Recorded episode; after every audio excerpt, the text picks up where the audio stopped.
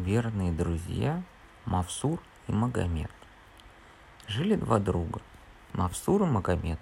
И дружились они еще мальчишками. Миновали годы, Мавсур и Магомед выросли, и вместе с ними крепла дружба. Но жили они теперь в разных аулах. Однажды Мавсур вернулся с пастбища усталый и поспешил лечь спать. Во сне он увидел, будто красавица Жавар, дочь князя Мусы, который жил в трех э, месяцах пути от их аула, назначила день и сказала, если ты сможешь добраться ко мне, то в этот день я уеду с тобой. Мавсур собрал, сорвался с постели, словно подстреленный олень. Было темно, прошло две трети ночи, начиналась третья.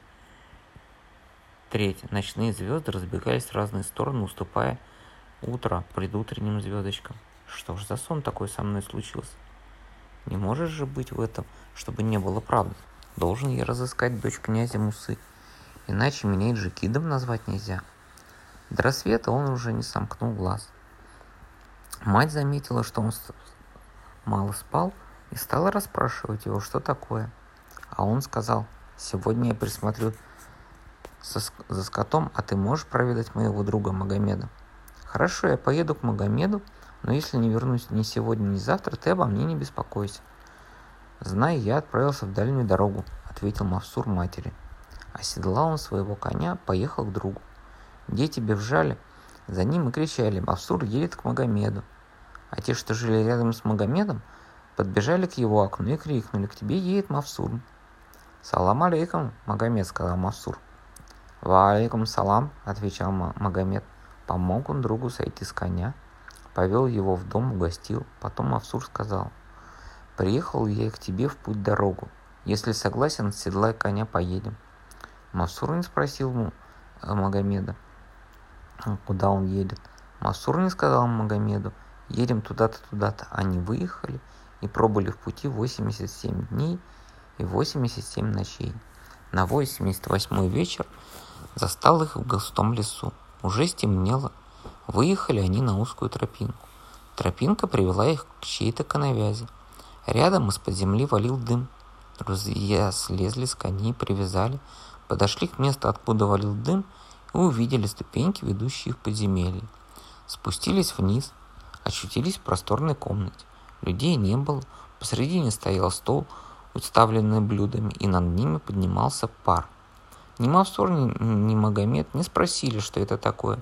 Сели, поели, легли спать. Прошло немного времени, и тут в печную трубу кто-то закричал снаружи. «Я здесь», — ответил голос из комнаты. Казалось, заговорил стол. Но Мавсура и Магомеда в комнате не было. Мавсур спал сном, и неизвестные голоса услышал только Магомед. Он все гадал, куда это мы едем, и не мог заснуть. А невидимый голос опять крикнул. «Не могу пойти с тобой. У меня ночуют чужеземные гости. Надо их сначала в путь проводить. Ступай один», — снаружи отвечали. «Твои гости проделали путь три месяца. Один из них увидел во сне красавицу Жавар, дочку князя Музы. Она назначила ему день, когда он должен прийти за ней. Живет князь за нашим морем. Завтра они подъедут к этому морю. Если они срежут ветку дуба, растущего у самой воды, и бросят в море, она превратится в мост. По мосту они смогут переехать. А на другом берегу увидят дом. В том доме живет старуха. Она поможет им добыть княжескую дочь. Но тот, кто услышит мои слова и расскажет о них другому, превратится в кусок льда. Голоса смолкли. Магомед ворочался, но уснул. Рано утром друзья проснулись, пошли посмотреть на своих коней. Их кто-то расседлал, стреножил, и они всю ночь паслись на зеленой поляне. Мавсур с Магомедом переглянулись, но не сказали друг другу ни слова. Оседлали коней, вернулись в подземелье, чтобы попрощаться с хозяином, но он так и не показался, а стол опять был уставлен блюдами. Друзья поели, вышли из подземелья, сели на коней и пустились в путь. Приехали к морю, о котором упоминал ночной голос. Остановились. Куда ни посмотришь, всюду вода. Только далеко впереди, на узенькой полоске, виднеется другой берег моря. Ни один из друзей не сказал, через море не переплывешь. Мавсур хотел въехать в воду на коне, но Магомед удержал его. Увидел он большой дуб, подъехал к нему, срезал ветку побольше и бросил в море. Тот час перед ними вырос мост. Друзья поехали под нему. Подъезжая на другой берег, заметили под скалой маленький домик. У домика стояла старуха. «Да будет день твой хорошим, Нани. Гости едут к тебе. Верные друзья Мавсур и Магомед», — сказали джигиты. «И ваш день пусть будет благополучным», — отвечала старуха. «Я про вас знаю. С самого утра на море поглядываю, не покажетесь ли вы. Вовремя поспели, ведь завтра кончаются три месяца, срок, который э, дочь князя Мусы назначила Мавсуру. Не приехали бы сегодня, пришлось бы уезжать ни с чем». Слезли всадники с коней, привязали и пошли в старушкин дом. Она повела их к окну и говорит. «Видите на пригорке дворцы? Хозяин их сам князь Муса. У князя есть золотых дел мастер. Я схожу к ним и закажу кольцо для Мавсура. Магомед пойдет со мной, а ты пройдись мимо того дворца, что поближе к нам. В нем живет дочь князя. Она уже знает, что ты здесь, но за ней строго следят. Будешь идти мимо, а, дворца Жавар заметит тебя. Если она что-нибудь бросит из окна, подними и уходи скорей. Но не оглядывайся. Сходила старушка за Магометом. К мастерам мастера взяли сделать кольцо для Мавсура. Тогда старушка и Магомед вернулись домой. Мавсур уже дожидался их. В руке он держал золотое яблоко. Его из окна бросил украдкой Жавар. «Мавсур», — сказала старушка, — «этим яблоком Жавар дает тебе знать, что будет ждать тебя сегодня в яблоневом саду. Отправляйся туда. Когда Джавар выйдет в сад, сияние ее красоты озарит все вокруг, и ночь превратится в день. Тебя потянет заснуть, но ты не засыпай. Вечером Мавсур оделся получше, пробрался в сад Мусы и стал ждать. Когда у входа показал Джавар, ночь превратилась в день, а Мавсур так ослеп, что тут же уснул. Жавар подошла к Мавсуру, посмотрела – Подождала и говорит, пора мне домой. Жаль, что ты не проснулся, видно, устал с дороги. Сняла с него шапку, чтобы он знал, что она была рядом. Положила на траву и удалилась. Мавсур проснулся, огорченный тем, что заснул, подобрал свою шапку и вернулся сказать старушке, что прислу... при... приключилось. «Не печалься, все уладится», — сказала старушка. «Но ты должен знать, что Навсуруса хотят насильно выдать замуж за другого княжеского сына. Больше тебе нельзя ходить ко дворцу. Если Джавар увидит, а он обо всем догадается и бросит вас всех в темницу. Посети дома, а мы с Магомедом сходим за кольцом и попытаемся пожид... а, подвидать Джавар. Когда они получили от мастеров кольцо и проходили мимо дворца, Джавар бросил из окна гроздь винограда.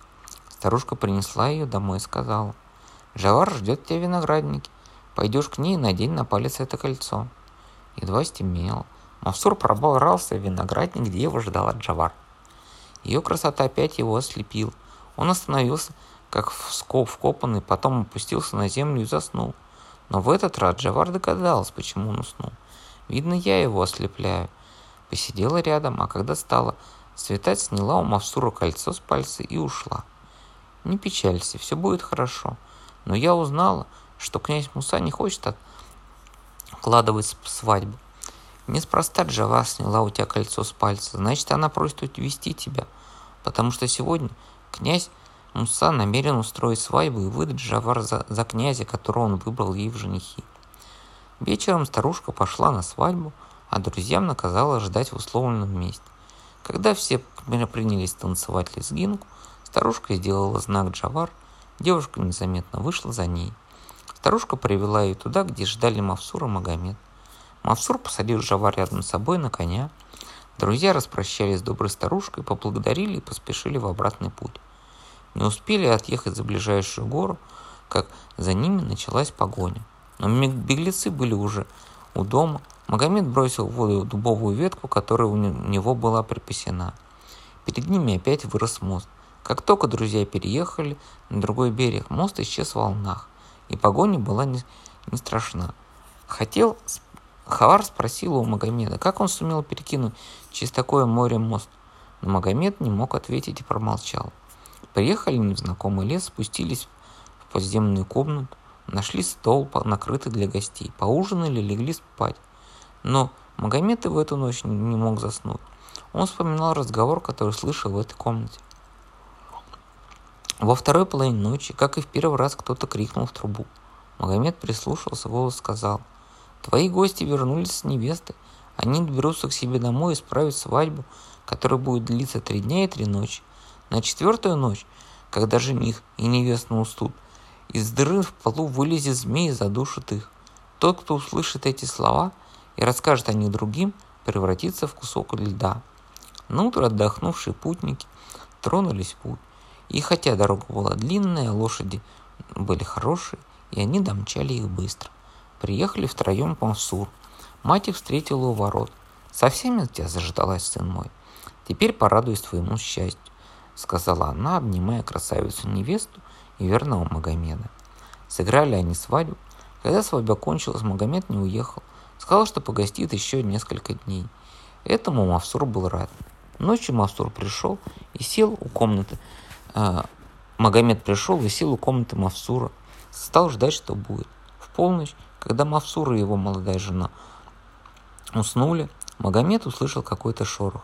Он открыл дверь и увидел, что пол комнаты поднялся, и оттуда показалась голова змеи. Магомед не растерялся, схватил саблю, вбежал в комнату и изрубил змею на куски. Мавсур проснулся утром, увидел зарубленного змея, а возле него спящего Магомеда. Бросился к другу, просил его объяснить, как он узнал, что ночью к ним заберется змей. Магомед не хотел говорить, но чтобы Мавсура не обиделся, рассказал ему все, что знал. И едва произнес эти слова, превратился в кусок льда и покатился по полу. «Мой друг Магомед, не хочу без тебя жить!» — воскликнул Мавсур. Он выхватил кинжал, представил его к своей груди и схватил кусок льда, чтобы ударить по кинжалу и пронзить себе сердце. Но удар не получилось. От первого прикосновения к рукоятке кинжала лед снова превратился в человека.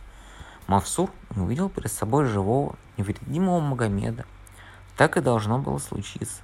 Магомеда мог спасти только друг, готовый погибнуть вместе с ним. Мавсур доказал это и спас Магомеда. Стали они жить, поживать и уже никогда не, разлуч... не разлучались. Крепче их дружбы никто не знал.